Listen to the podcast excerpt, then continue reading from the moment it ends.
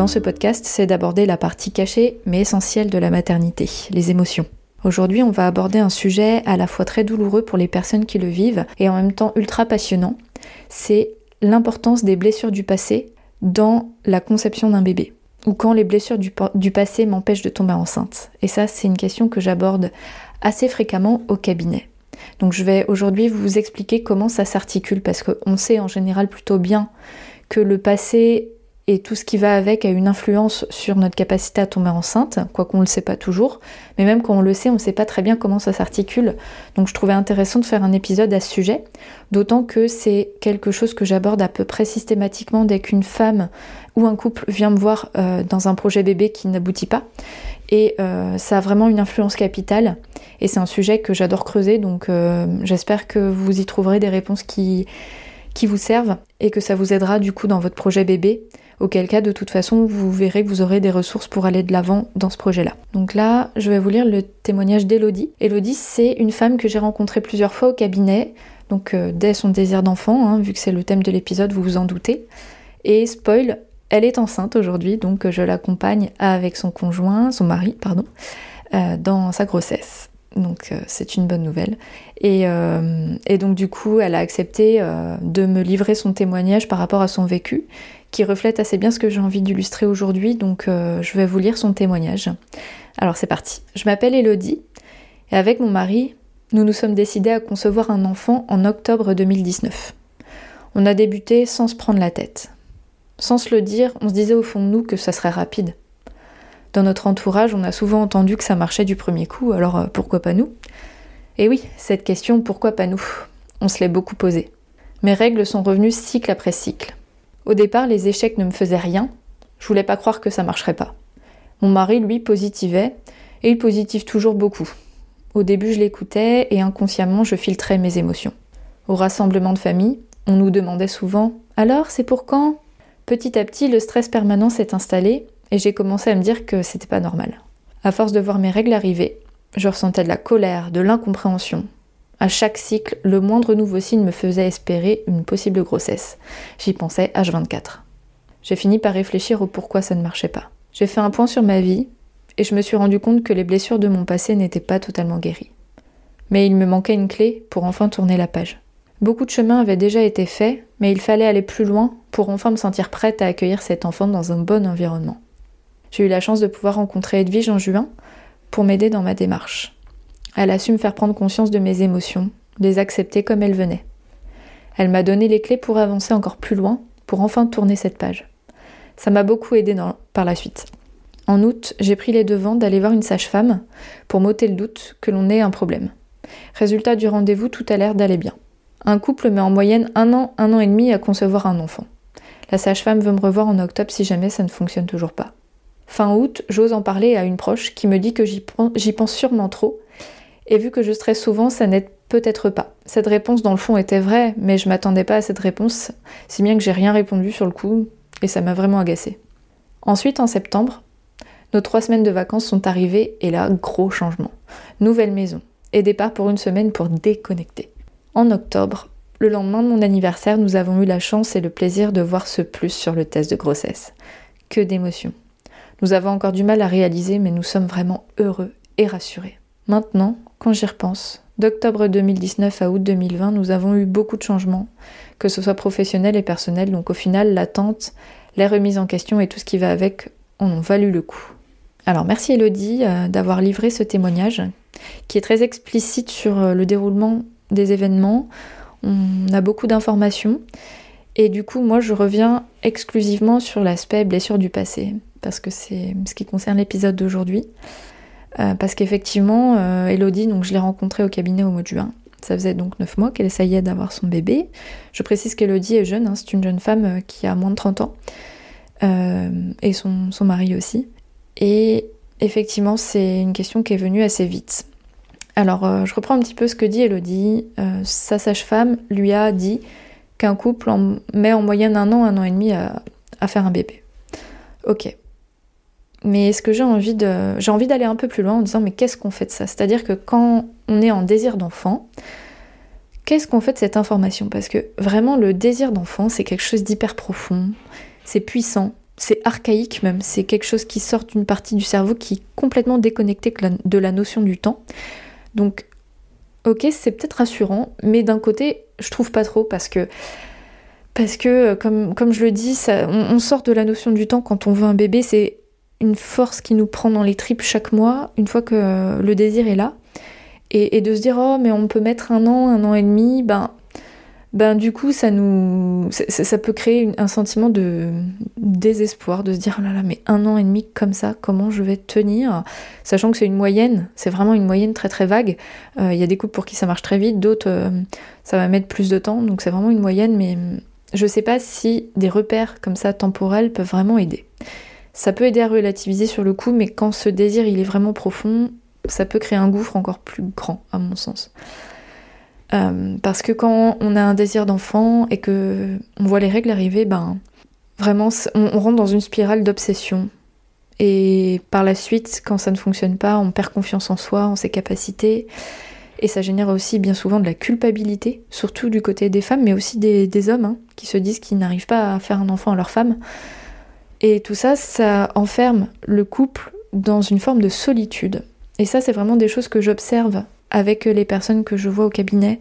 Ce sont des sentiments, des émotions aussi qui reviennent régulièrement, euh, des ressentis comme ça, d'obsession, perte de confiance, culpabilité, solitude. C'est vraiment un, cercle vicieux quelque part. Et, c'est aussi une mise à l'épreuve du couple, cette, euh, cette phase de désir d'enfant qui n'aboutit pas tout de suite. Donc euh, effectivement, moi je peux qualifier ça d'une épreuve que ça dure 6 mois ou que ça dure 5 ans, finalement, ça reste une épreuve. Donc les personnes qui mettent 5 ans ou qui, n'y arrivent pas, bien sûr, euh, vont peut-être me détester de dire ça. Je, dis juste que euh, quand on veut un bébé, la notion du temps est complètement euh, déconnectée de, des réalités matérielles issues de notre cerveau rationnel. Et donc du coup, ça peut être très très douloureux chaque mois de voir les règles arriver, de se fier à des nouveaux signes, et puis perdre d'espoir le mois suivant. et et, quand ça dure, c'est vrai que c'est vraiment une très très grosse épreuve euh, émotionnelle. Et donc, j'ai envie aussi de faire, euh, de, laisser la place à une objection que j'ai déjà entendue euh, quand je dis que concevoir un enfant, c'est une affaire très globale. C'est-à-dire que quand on veut faire un enfant, ça dépend de plein plein de facteurs différents. Et ce que je peux déplorer, aujourd'hui dans le suivi actuel des couples qui souhaitent avoir un enfant, c'est qu'on passe de rien à la PMA.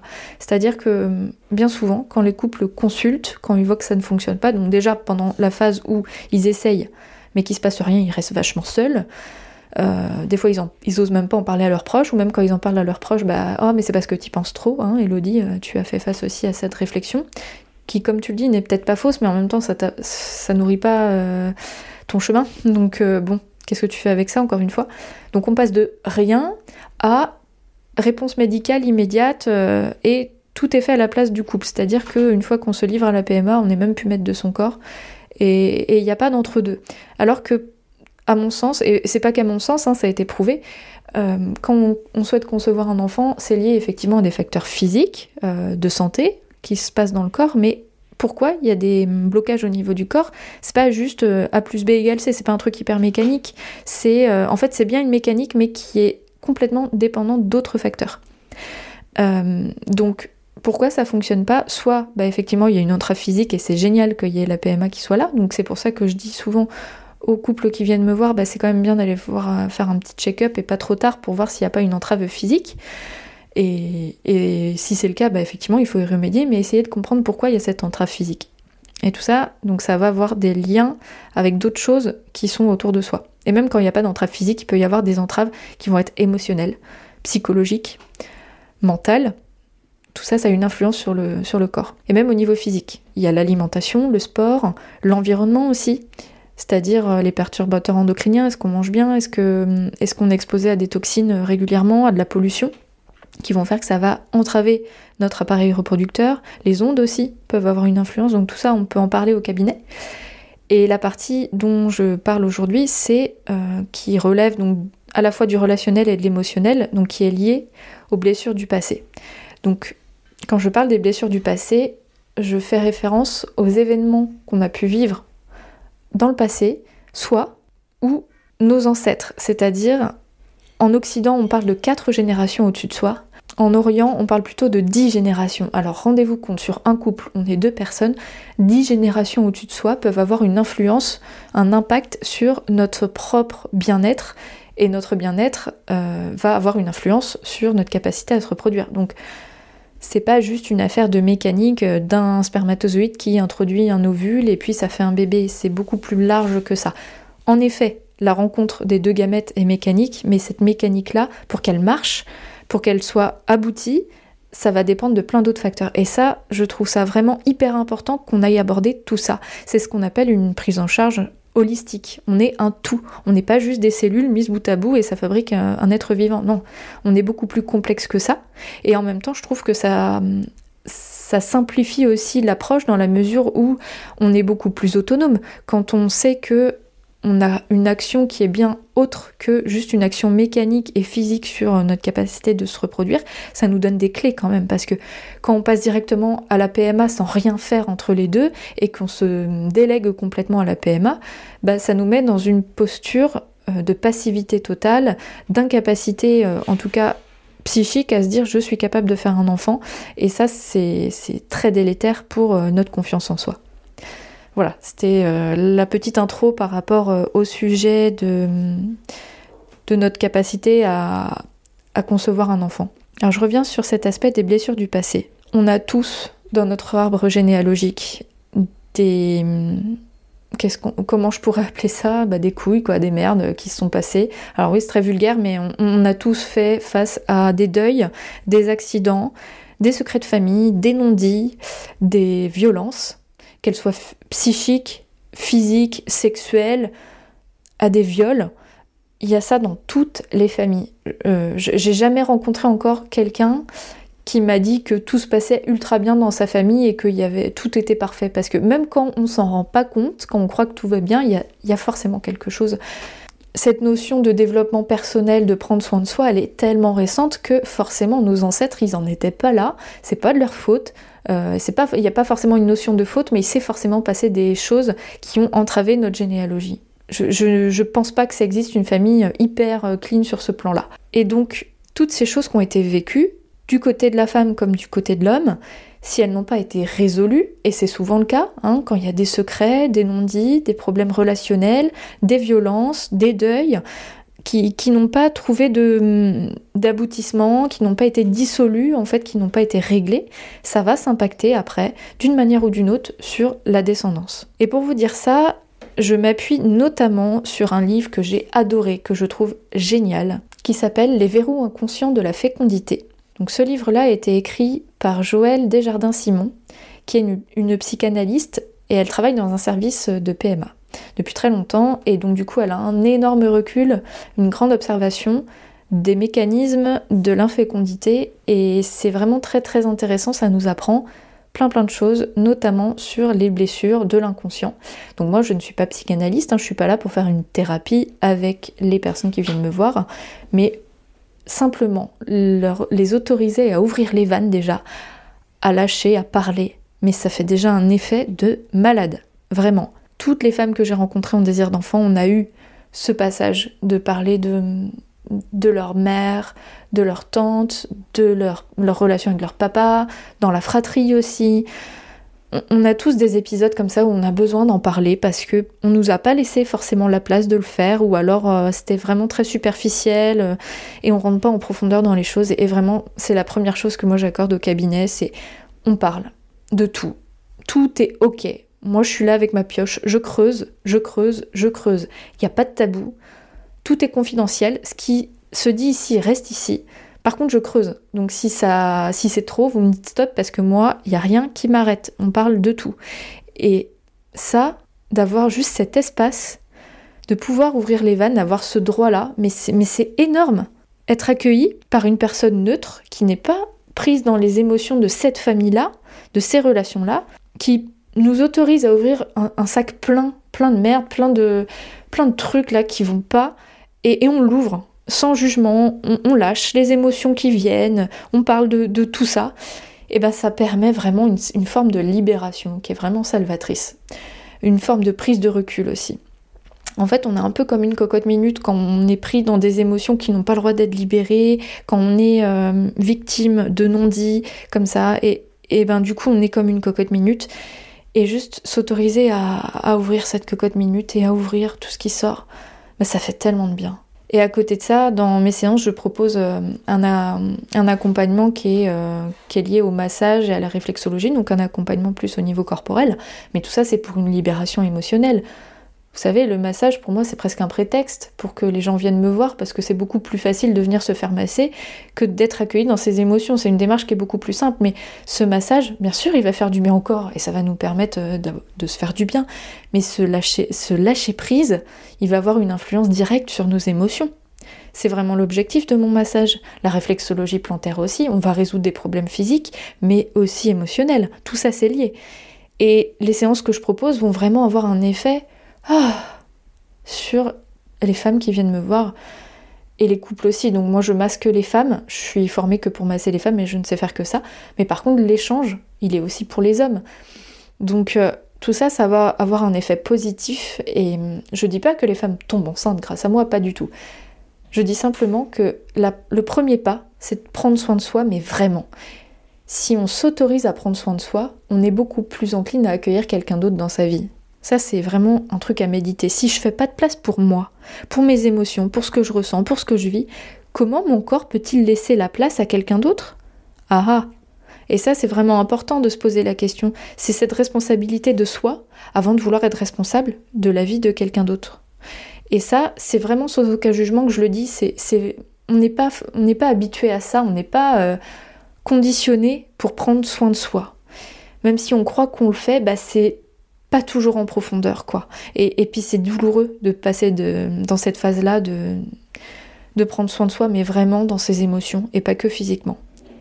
De revenir sur le passé. Ça, c'est très difficile, et chacun sa vitesse, et chacun son chemin. Mais je pense que c'est à partir du moment où on accepte de se mettre en chemin que les choses se libèrent. On, on va pas tout résoudre avant d'avoir un enfant, c'est pas vrai. On a toute la vie pour tout résoudre, et peut-être qu'on résout pas tout, je pense pas. Mais le fait de, de commencer cette démarche de dire je prends d'abord soin de moi et après on verra ce qui se passe. Ça a un effet mais, mais juste génial sur la suite. Ça c'est certain. Qu'il y ait besoin de la PMA ou pas, c'est même pas le sujet, c'est juste euh, accepter de prendre soin de soi. Pourquoi je vous dis tout ça? Parce que hum, les organes euh, reproducteurs sont très très directement impactés par les mémoires, les mémoires de notre passé et de celui de nos ancêtres l'utérus, les trompes, les ovaires et pour les hommes les bourses, euh, tout l'appareil reproducteur, la prostate vont être impactés mais dans leurs cellules et dans leur fonctionnement par ce qui a été vécu auparavant. Souvent, s'il y a un problème d'infertilité qui est expliqué par la science ou pas, il y a eu bien bien souvent un événement traumatique ou plusieurs qui se sont déposés dans les cellules car euh, nos organes reproducteurs sont des organes vivants comme tous les autres organes. Et ça me fait penser à, à une femme que j'ai rencontrée au cabinet euh, qui a fait une hystérosalpingographie parce qu'elle n'arrive pas à tomber enceinte. Et la personne euh, qui a fait euh, l'examen lui a montré le cliché de ses, de ses trompes et à côté le cliché d'une autre femme et lui a dit bah maintenant vous regardez. Ça c'est les trompes d'une femme, femme normale et ça c'est les vôtres. Voilà. Rentrez chez vous merci au revoir. Quelle violence. Mais quelle violence pour la femme. Déjà on lui explique pas ce qui se passe et en plus, ça veut dire qu'elle n'est pas normale. Et de trois, qu'est-ce que ça veut dire? Ça veut dire que bah, des trompes qui sont euh, soit déformées, qui sont un peu étroites, enfin, qu'est-ce que ça veut Ça ne veut rien dire, à part que ton corps n'est pas capable, t'es pas normal. Et puis point barre. Alors c'est l'instant T, on constate que l'organe il est comme ci, il est comme ça. Moi c'est pas mon job, hein, tout ce qui est médical, mais c'est des organes vivants en fait. Donc une trompe, un ovaire, un utérus, c'est vivant qu'il n'est pas coupé, mais euh, elle peut se reproduire tant qu'elle a des ovules. Oui, c'est possible de se reproduire, mais si on lui met pas ça dans la tête, si on lui dit ton corps n'est pas normal, comment elle peut aller de l'avant? Donc euh, c'est essentiel euh, déjà d'avoir. je, je m'écarte un peu du sujet finalement, c'est pas trop lié aux blessures du passé, mais ça m'a fait penser à ça et c'est tellement révoltant d'entendre des choses comme ça parce que on est on est constitué d'organes vivants, nous sommes un organisme vivant, et tous nos organes sont vivants, donc ça bouge en fait. C'est pas juste une photographie un instant T, vous êtes comme ça et ça va être comme ça pour toute la vie. Non, non. C'est pour moi la, science, elle est là pour dire là vos organes, ils sont de, ils fonctionnent de cette manière-là aujourd'hui. allons creuser les causes, allons voir comment c'est possible de modifier ça, quoi c'est dû déjà, et, euh, et explorer en fait, explorer dans, votre vécu, dans, tout ce qui est autour de vous, comment faire pour modifier cette chose-là? Donc c'est complémentaire finalement. Mais vraiment, l'objectif pour moi, c'est de ramener à la conscience, bah, vous qui m'écoutez, qui n'arrivez pas, pas à tomber enceinte, à vos conjoints, que vous avez tout en vous. Ok, parfois il y a des entraves physiques, c'est sûr, mais elles sortent pas de nulle part et ça peut être travaillé tant qu'il n'y a pas de verdict définitif d'infertilité totale, c'est pas perdu. Je peux vous faire une analogie, c'est comme si vous souhaitiez réordonner une pièce qui est totalement encombrée chez vous. Vous avez une chambre d'amis, vous avez tout entreposé, vous n'avez pas trop fait gaffe, en fait vous n'avez pas pris soin de cette pièce-là. Bah, cette pièce c'est vous. Si vous avez envie d'y remettre de l'ordre, ça va passer d'abord par désencombrer chaque objet que vous y avez mis sans porter attention, vous n'avez pas rangé à la bonne place, vous l'avez mis n'importe comment. Ok. Bah avant que ce soit ordonné, vous pouvez pas bien ordonner si vous déblayez pas tout ça. Vous allez prendre chaque chose une après l'autre. Vous allez la sortir de la pièce. Voilà, faut que ça sorte. Et après, vous allez choisir de reprendre un objet, de le mettre à cette place-là. Ce deuxième objet, vous n'avez pas envie de le garder, et eh ben vous triez, etc. Et là, ça va vous permettre d'avoir une pièce qui vous ressemble un peu plus, qui est beaucoup plus agréable et dans laquelle on se sent bien. Ben, on peut considérer que vous prendre, prendre soin de vous, c'est un peu la même chose. C'est-à-dire qu'au cabinet, on va ouvrir la cocotte minute, on va désencombrer. Et après, chaque chose après l'autre, vous pouvez la prendre et décider si ça, ça vous appartient ou pas, cette émotion, mais d'où elle vient. Et est-ce que je peux avoir des infos là-dessus parce que, ah oui, je fais le lien parce que ma grand-mère a vécu telle ou telle chose. Et ça, je n'en sais rien, je connais pas cette branche de ma famille, ça existe aussi, hein, bien souvent. Euh, on ne connaît pas toute sa famille. Est-ce que c'est nécessaire de tout connaître? Je suis pas certaine. Mais de savoir euh, déterminer ces zones d'ombre vont permettre d'aller de l'avant. Vraiment. Euh, je pense que le but, c'est pas de tout comprendre et de tout savoir. C'est d'entamer cette démarche et d'y aller petit à petit. Donc ce que je peux conseiller, et là vous verrez qu'on s'éloigne totalement du désir d'enfant, mais finalement tout ça c'est lié, c'est de prendre une feuille, de préférence une feuille double, une grande, une grande page. Vous vous mettez vous au centre en tant qu'individu.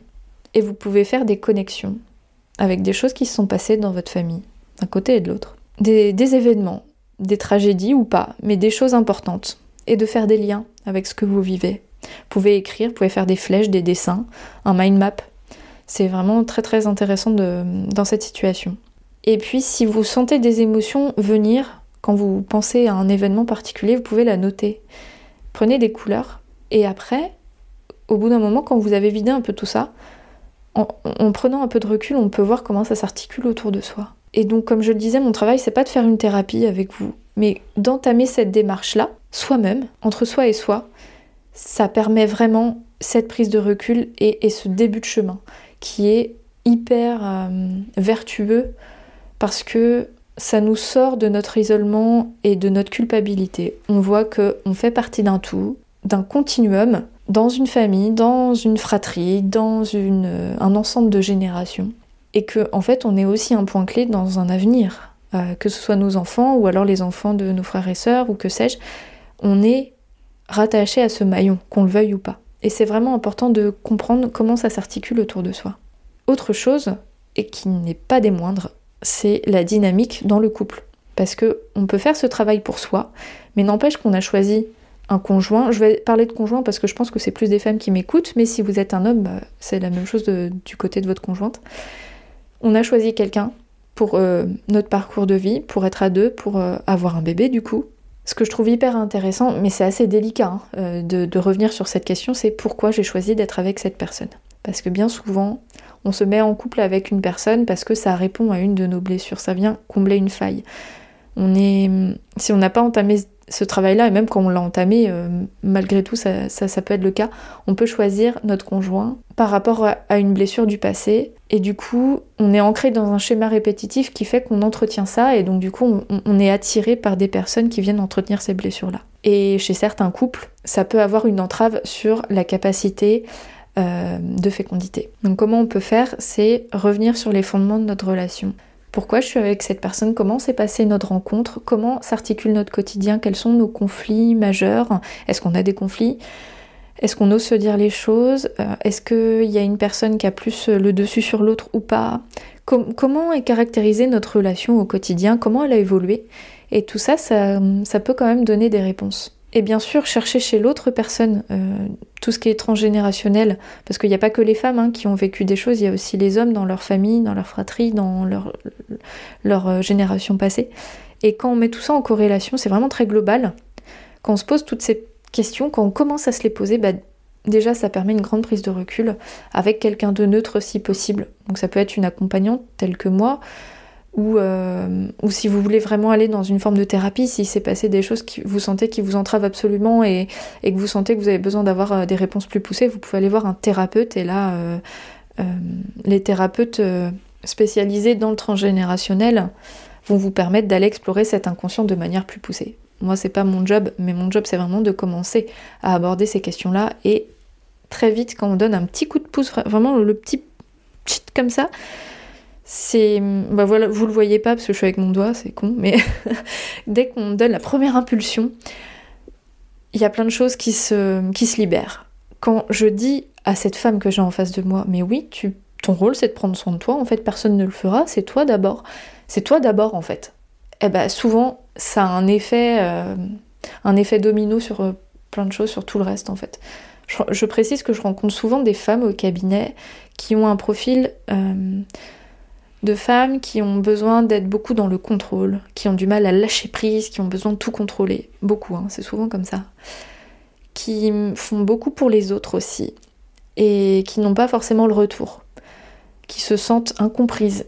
Qui se sentent toujours euh, toujours devoir être au top, mais qui se fatiguent. Qui sentent qu'elles sont arrivées au bout d'un truc où elles font plaisir aux autres, mais qu'elles n'arrivent plus à prendre soin d'elles. Et que là, ça devient compliqué. Donc tout ça, euh, tout ce qu'on va aborder ensemble, c'est ce premier pas, cette première impulsion pour dire maintenant c'est moi. C'est pas contre les autres, c'est pour moi et pour les autres aussi. À partir du moment où je vais prendre la responsabilité de m'écouter et de faire les choses pour moi, ça va être positif pour tout mon entourage parce qu'ils seront pas dans cette démarche de, me prendre en charge. Parce que finalement, quand on veut prendre en charge tout ce qui se passe autour de soi, qu'on veut être dans le contrôle de tout et même des choses qui ne nous appartiennent pas, on donne la responsabilité aux autres d'être responsables de nos propres émotions et tout ça c'est des schémas qui sont toxiques et on revient faire le point sur tout ça. Et donc quand on parle des mémoires du passé, qu'elles viennent de soi ou de, des personnes de notre famille, c'est reprendre la responsabilité de son propre vécu. Et la notion de responsabilité et de culpabilité sont bien distinctes. C'est-à-dire que plus on va être responsable, on va regarder droit dans les yeux ce qui nous entrave, ce qu'on a vécu et ce dont on veut se libérer, ça enlève euh, de manière euh, logique le sentiment de culpabilité parce que on prend le contrôle des choses dont on peut prendre le contrôle en fait et on se libère euh, des émotions qui ne servent à rien finalement.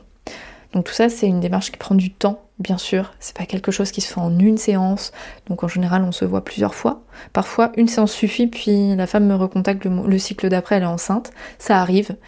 Et, en soi, j'ai envie de vous dire, moi mon objectif pour vous, c'est pas que vous tombiez enceinte, ça c'est votre objectif. Moi mon objectif c'est de vous donner cette impulsion pour accepter de vraiment vous écouter, prendre soin de vous, passer par cette zone d'inconfort pour ensuite être libéré. Moi c'est ça mon objectif, après le reste ça vous appartient. J'espère que tout ce que j'ai abordé aujourd'hui vous sera utile parce que à mon sens c'est vraiment des clés indispensables quand on veut concevoir un bébé, quand on veut avoir cet objectif de fonder une famille et que ça marche pas tout de suite, que vous soyez en PMA ou pas. Finalement, c'est pas trop la question aujourd'hui, c'est que notre vécu a forcément un impact. Et j'irai même plus loin, pour les personnes pour qui ça marche tout de suite, c'est quand même intéressant d'aller explorer ces parties-là quand on se sent prête. Parfois c'est pas le moment. Quand on est enceinte, c'est pas souvent le moment d'aller fouiller la merde on peut reporter, mais juste se dire ça reste dans un coin de ma tête, je n'oublie pas. Et quand ça viendra, ça viendra. Et le moment où c'est là, bah on peut creuser, soit on est sur des phases où on peut y aller vraiment franco et ça, ça nous fait du bien. Et, parfois, bah, on y va vraiment petit, petit à petit, piano piano. C'est juste la démarche, à mon sens, qui va permettre de débloquer plein plein de choses. Et qu'il n'y a pas de bonne réponse pour savoir à quelle vitesse on va, qu'est-ce qu'on explore exactement. Ça après, euh, à vous de décider qu'est-ce qui marche le mieux pour vous. Est-ce que vous vous faites aider ou pas? Est-ce que vous entamez des démarches particulières? C'est lié à votre passé Et ça, je suis personne pour en juger. C'est vraiment du cas par cas. Je vous remercie d'avoir écouté cet épisode. Je suis disponible sur Instagram. Euh, mon pseudo, c'est at intempournet56 pour répondre à vos questions. Et vous pouvez aussi trouver mes coordonnées pour prendre rendez-vous éventuellement sur mon site internet edwige.intempournaître.fr. Je propose des séances en visio également hein, si vous n'êtes pas dans le Morbihan, donc vous pouvez me contacter. Si vous souhaitez soutenir mon podcast, alors je vous remercie d'avance hein, d'aller me laisser un avis ou une note sur euh, votre plateforme d'écoute préférée. Et dans les notes de l'épisode, je vous mets un lien pour télécharger mon guide offert où vous avez 6 astuces bien-être simples à appliquer avant, pendant et après votre grossesse. Et pour les femmes qui souhaitent créer leur entreprise dans le secteur de la périnatalité, je vous mets aussi un autre lien vers un audio gratuit où je vous explique qu'il est possible de vivre de son entreprise dans la périnatalité. Sur ce, je vous souhaite une excellente fin